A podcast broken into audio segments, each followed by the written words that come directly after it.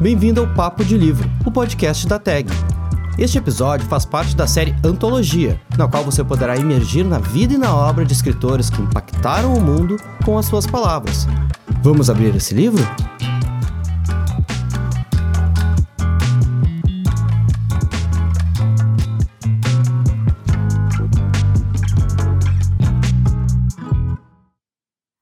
Nós estamos na sarjeta, mas alguns de nós olham para as estrelas, dizia Oscar Wilde.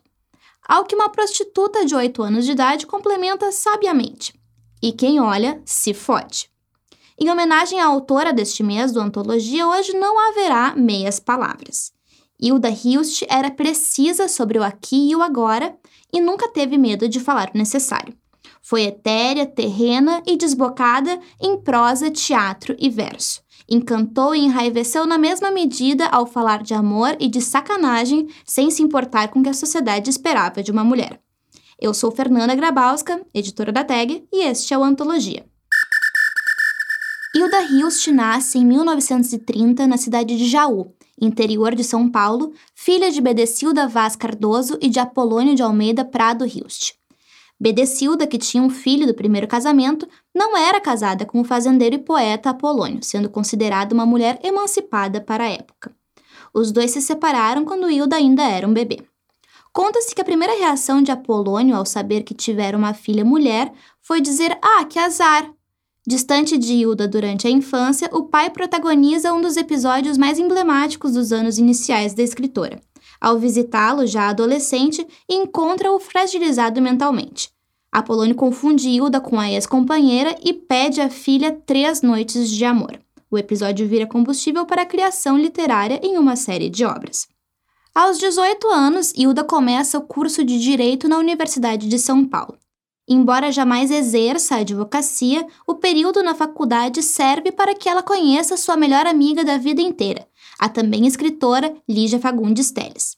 Hilda, que era declaradamente ciumenta da amiga, em especial da amizade com Clarice Lispector, afirmaria depois que queria morrer de mãos dadas com Lígia. Em 1950, então com 20 anos, Hilda lança o seu primeiro livro, a coletânea de poemas Presságio, marcada pela estética metafísica. A estreia é aclamada, com a veterana Cecília Meirelles cravando o seguinte elogio: quem disse isso precisa dizer mais. Ouça alguns versos do poema 5 com a voz de Jorge Santos. Estão sendo atropelados em seus caminhos os que nada mais têm a encontrar. Os que sentiram amargura de fel escorrendo da boca, os que tiveram os lábios macerados de amor. Estão terrivelmente sozinhos os doidos, os tristes, os poetas. Só não morro de amargura porque nem mais morrer eu sei. Jovem, rica e linda, a escritora virava cabeças na juventude. Seus casos eram vários, e Hilda foi ligada a homens como Vinícius de Moraes e ao cantor e ator americano Dean Martin. Outros escritores, como Drummond, faziam parte do séquito de fãs da poeta. A produtora Laura Viola conversou com Daniel Fuentes, presidente do Instituto Hilda Hilst, e ele fala mais disso pra gente. É, a primeira coisa, se você vê as fotos da Hilda, a Hilda foi uma mulher lindíssima e muito forte, né, enquanto personalidade e tal. Então, é, a Hilda sempre fez uma coisa que hoje é completamente normal, mas que é, na época, né, e é sempre bom lembrar que a Hilda é uma mulher que nasceu em 1930, então ela foi jovem né, adolescente, começo da juventude na década de 40, 50, né, ela chega aos, à fase dos 30 anos na década de 60, né, então é, é sempre importante contextualizar isso, né. Mas a Hilda, ela sempre foi uma mulher criada pela mãe, a mãe é uma personagem fantástica nessa história da Hilda, para ser uma mulher livre, né, uma mulher feliz, livre e, e, muito forte, muito protagonista. Né? A Hilda nunca teve dúvida do protagonismo dela por onde ela passou. E, além de tudo, ela era linda, né? Ela era parecia uma, uma atriz de cinema americano, né? As fotos da Hilda jovenzinha era deslumbrante. Ela foi uma mulher muito bonita a vida inteira, mas ela jovem era uma coisa absurda, né? e, e, também sempre muito bem vestida, circulando nas altas sociedades e tal. Então, uh, ela era de fato assim uma, uma diva do cinema americano dos anos 50, né? E, e os homens caíam de amores por ela. E a Hilda se. Ela sempre escolheu os homens, né? Ela sempre pegou que ela quis, né? Que é algo normal hoje, mas não era antes. Então, muito dessa fama da Hilda e tal uh, vem disso, né? Desse enorme protagonismo dela, né? É... E a Hilda foi uma mulher que viveu paixões muito intensas, né? É, o meu pai dizia uma coisa que era assim: a paixão era a força motriz da Hilda para escrever. Então uh, vinha uma paixão nova, os amigos já sabiam, hum, vem um livro novo também. Né? Isso é muito verdade. Então, é, isso eu acho que é super importante, assim, super legal. E aí tem várias histórias, né? Tem do Dean Martin, do, do Marlon Brando, tem essas essas histórias da Hilda que foram contadas, recontadas, recontadas e, e criam um certo anedotário da, dessa juventude da Hilda, né? Mas é isso, a Hilda era uma mulher muito bonita, muito forte, muito protagonista, que viveu nesses círculos, né? Então, uh, esses círculos não são muito grandes, né? Então, ela, enfim, se aproveitou bem dessa, dessa fase da vida dela do jeito que ela quis, né? Mas, mas também por outro lado, isso é uma coisa que minha mãe fala, as pessoas também pensam que a Hilda, por conta desse anedotário, por conta do machismo, enfim, era também a, a, a, maluca que saía por aí pegando todo mundo e tal. Não é tão verdade isso, né? Que a minha mãe conta e, e, e, o meu pai falava também, tal, mas isso é uma coisa que a minha mãe fala mesmo. Assim, as pessoas têm uma, uma expectativa dessa vida amorosa e glamurosa da Hilda como se ela uh, pegasse hordas de homens assim toda semana. E não é tão verdade. A Hilda foi uma mulher de paixões que ela se permitiu viver. Então ela ficava um tempo, namorava o cara um tempo, e aí acabava a paixão, largava o cara e, e, e fila que segue, né? Mas, entendeu? Não era uma coisa tão uh, fora do que seria completamente normal hoje. Mas a Ida sempre foi uma mulher à frente do tempo dela em todas as questões e começar pelas questões da liberdade, né? Depois da estreia, Hilda rapidamente se estabelece na poesia, com o lançamento de uma série de volumes entre os anos 50 e 60. Ela vai ficando conhecida como uma poeta do etéreo, do metafísico, que fala das aflições da alma e da existência na Terra. Em 63, ela conhece o escultor Dante Casarini. A história dos dois é inspiradora para os tímidos. Dante estava provando roupas em uma loja quando Hilda o viu pela primeira vez através da vitrine. Determinada, ela entrou na loja, se apresentou e deu um número de telefone dizendo que queria sair com ele. E assim foi. Os dois saíram naquela noite mesmo e começaram um relacionamento que durou até 1980. Com a chegada da ditadura militar, Hilda ouve o chamado do isolamento e se muda para uma chácara no interior de Campinas, a chamada Casa do Sol. Ela afirma que foi a leitura de Carta ao Greco, do grego Nikos Kazantzakis, que a motivou a procurar uma vida mais próxima da Terra. Daniel Fuentes fala mais do idílio campestre de Hilda. A Casa do Sol, para Hilda, sempre teve uma função múltipla. Primeiro, a Casa do Sol é obra, porque a Hilda pensou a Casa do Sol.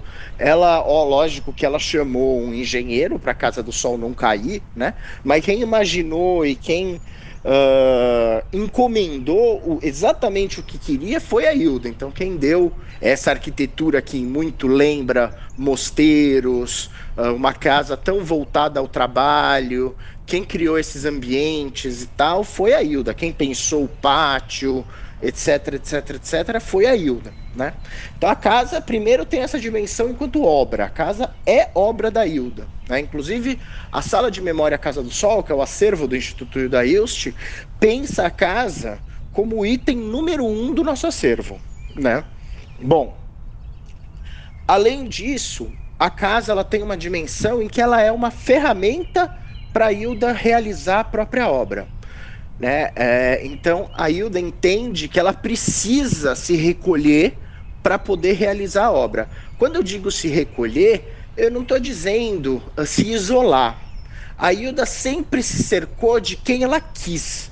A casa sempre foi muito frequentada, muitas pessoas passaram por lá, umas tantas moraram, como por exemplo, sei lá, Mora Fuentes, Caio Fernando Abreu e muitos outros nomes. A própria Olga Bilenque, que hoje ainda mora na casa e, e, e, e, participa das ações do Instituto, tem inclusive um programa na Curadoria IUST, que é o Diários da Casa do Sol, em que ela conta esse dia a dia na casa e agora em quarentena, né? Então ela está realizando a quarentena na Casa do Sol, né?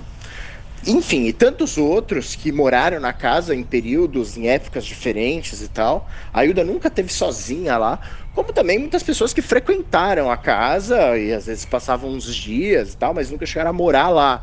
Por exemplo, Lígia Fagundes Telles, Mário Chamber, uh, etc, etc. Muitos outros nomes, né? Zé Antônio Almeida Prado, enfim. Então a casa foi sempre esse espaço que é um obra, dois instrumento, ferramenta para a Hilda realizar a própria obra, né? E também tem uma terceira dimensão em que a Casa do Sol ela foi e é um porto seguro para a criação artística, intelectual. Né? A casa sempre teve essa função. Por exemplo, o Caio Fernando Abreu, quando ele foi morar na Casa do Sol, ele era muito jovem, né? E ele ainda não era o grande escritor, quer dizer, ele já era um grande escritor, mas ele ainda não tinha um reconhecimento de grande escritor, né? E era muito jovem e tal, e a casa serviu muito como base para esse começo de carreira dele, e hoje, enfim, né, o Caio é um nome enorme da, da literatura nacional e foi grande amigo da Hilda, grande amigo da casa, enfim, mas ele teve esse começo da carreira dele que foi muito nesse sentido, apoiado pela Casa do Sol. Né? Foi um espaço seguro para ele começar uh, a produzir, enfim. Né? Então, uh, eu acho que isso tem muito a ver, acho que tem, são essas três dimensões que contam a Casa do Sol. Hoje, a Casa do Sol ela é preservada pelo Instituto Hilda Ilst. A casa é tombada pelo patrimônio histórico e o Instituto preserva. Sem as distrações de São Paulo, Hilda escreve como nunca.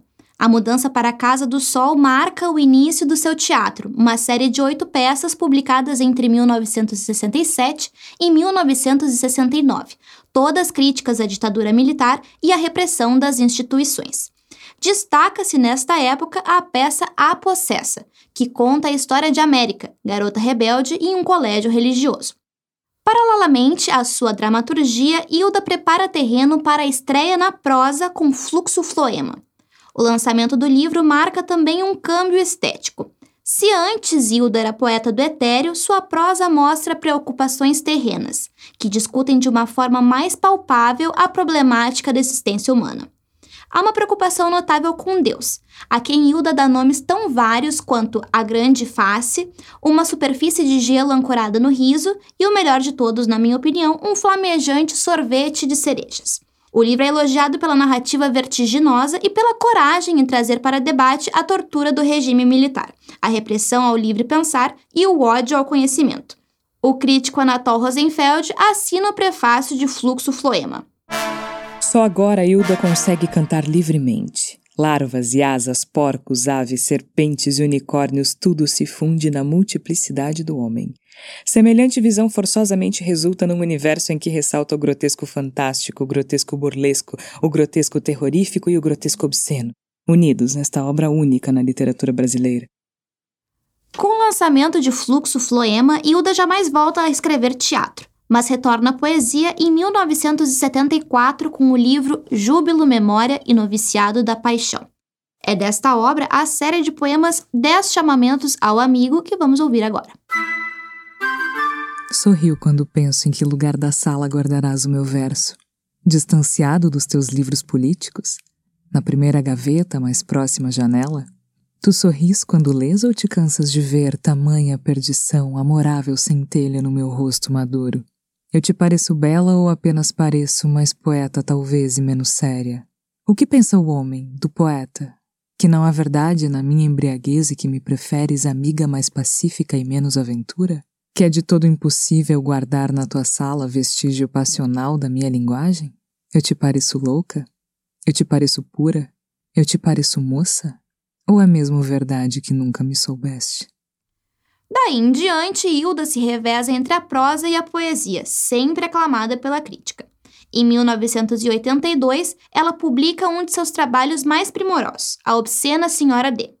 Na novela, que é em iguais doses densa e radical, a personagem do título percebe que está completamente sozinha após a morte do marido Rilé. Corroída pelo luto, a senhora D decide viver no vão da escada de casa e experimentar o mais profundo isolamento, e é acometida por lembranças do passado e reflexões sobre o futuro.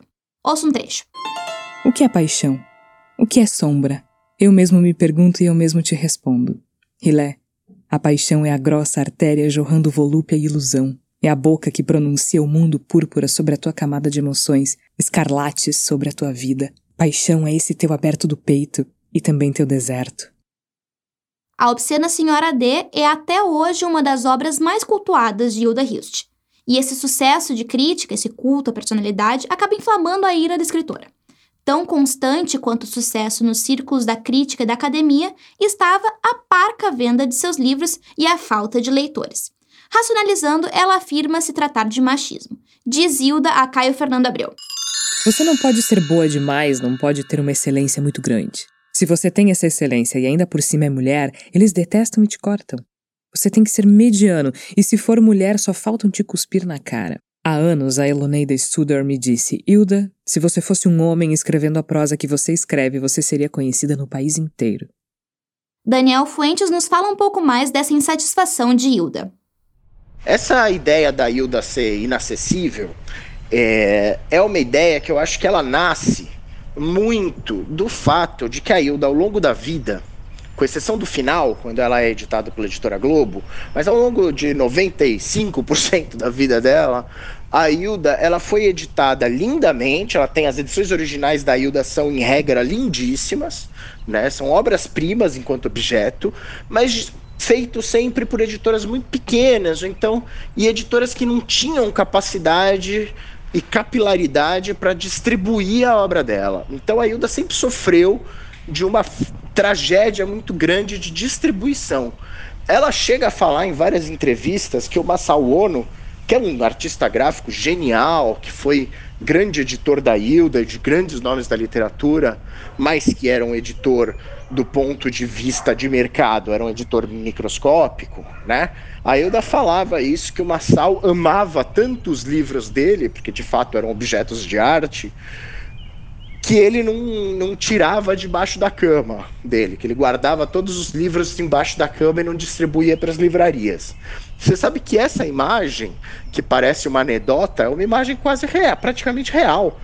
Eu mesmo busquei livros na editora do Massal e de fato ele guardava embaixo da cama. Né? Era uma rede de distribuição muito pequena. Né? E na prática, para você ter acesso ao livro da Hilda, você precisava conhecer a Hilda. E ela pegava e te dava o livro. Então, acho que a primeira dificuldade era essa. E aí, lógico, ela ficou restrita a mundos muito pequenos, muito qualificados enquanto intelectualidade, mas muito pequenos enquanto quantidade. Eu acho que esse é o primeiro grande motivo dessa fama de, de ser inacessível. É aí que ela se propõe a uma virada radical. Vai escrever pornografia. Isso mesmo que você ouviu. Hilda larga da preocupação com o ser e o nada para escrever sacanagem. A questão é o dinheiro mesmo, diria ela. Estou cagando para o reconhecimento. É com o intuito de vender livros que, em 1990, sai O Caderno Rosa de Lori Lamb. O personagem narrador que Hilda nos apresenta é a prostituta de 8 anos de que eu falei na abertura, que escreve no Caderno Rosa uma espécie de diário. O enredo é polêmico e o final é uma surpresa. Nós somos levados a acreditar que Lori vende seu corpo incentivada por seus pais proxenetas.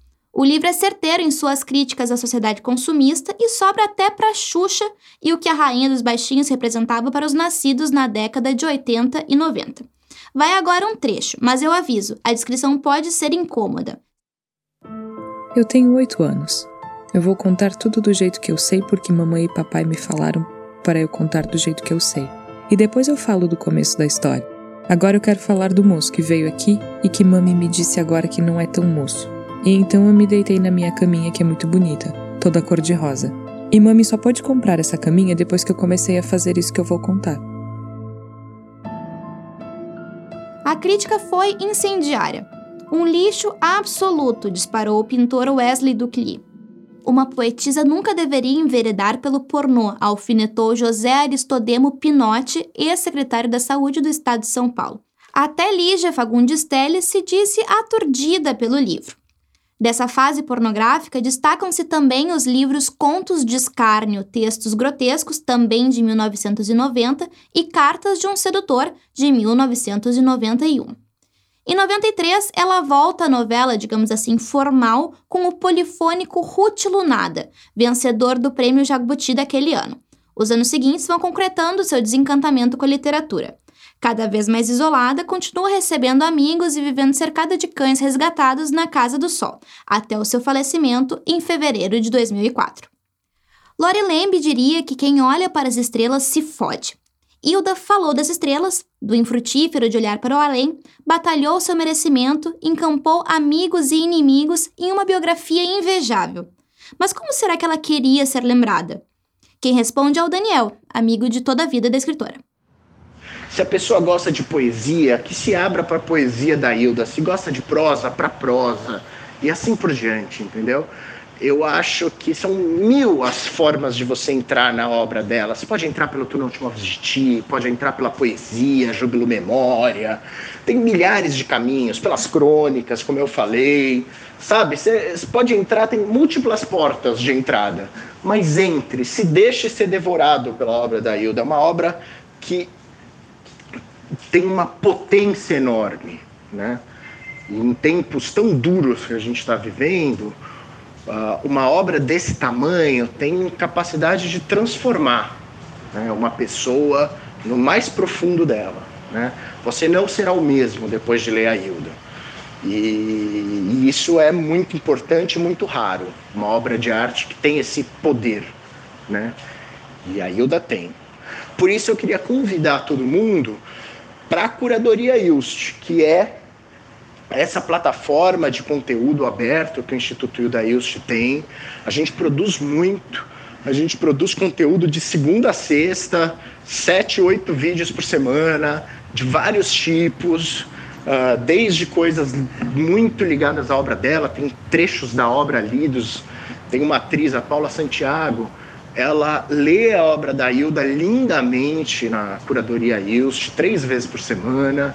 Uh, tem também os Diários da Casa do Sol, que é um programa que é feito agora em quarentena na Casa do Sol, que conta muito do processo criativo da Hilda, do, do, do que acontece na casa, das memórias da casa. É um híbrido de diário do que está acontecendo hoje com um diário de memória do passado da casa e dos processos criativos da Hilda e de quem passou e passa por lá.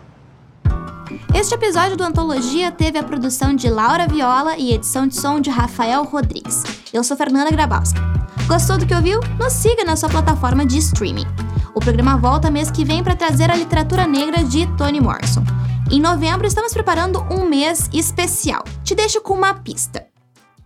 Nosso norte é o sul. Não deve haver norte para nós, senão por oposição ao nosso sul. Por isso, agora pomos o mapa ao revés e então já temos a exata ideia da nossa posição. E não como querem no resto do mundo. A ponta da América, desde agora, prolongando-se, assinala insistentemente o sul, nosso norte. Até mês que vem!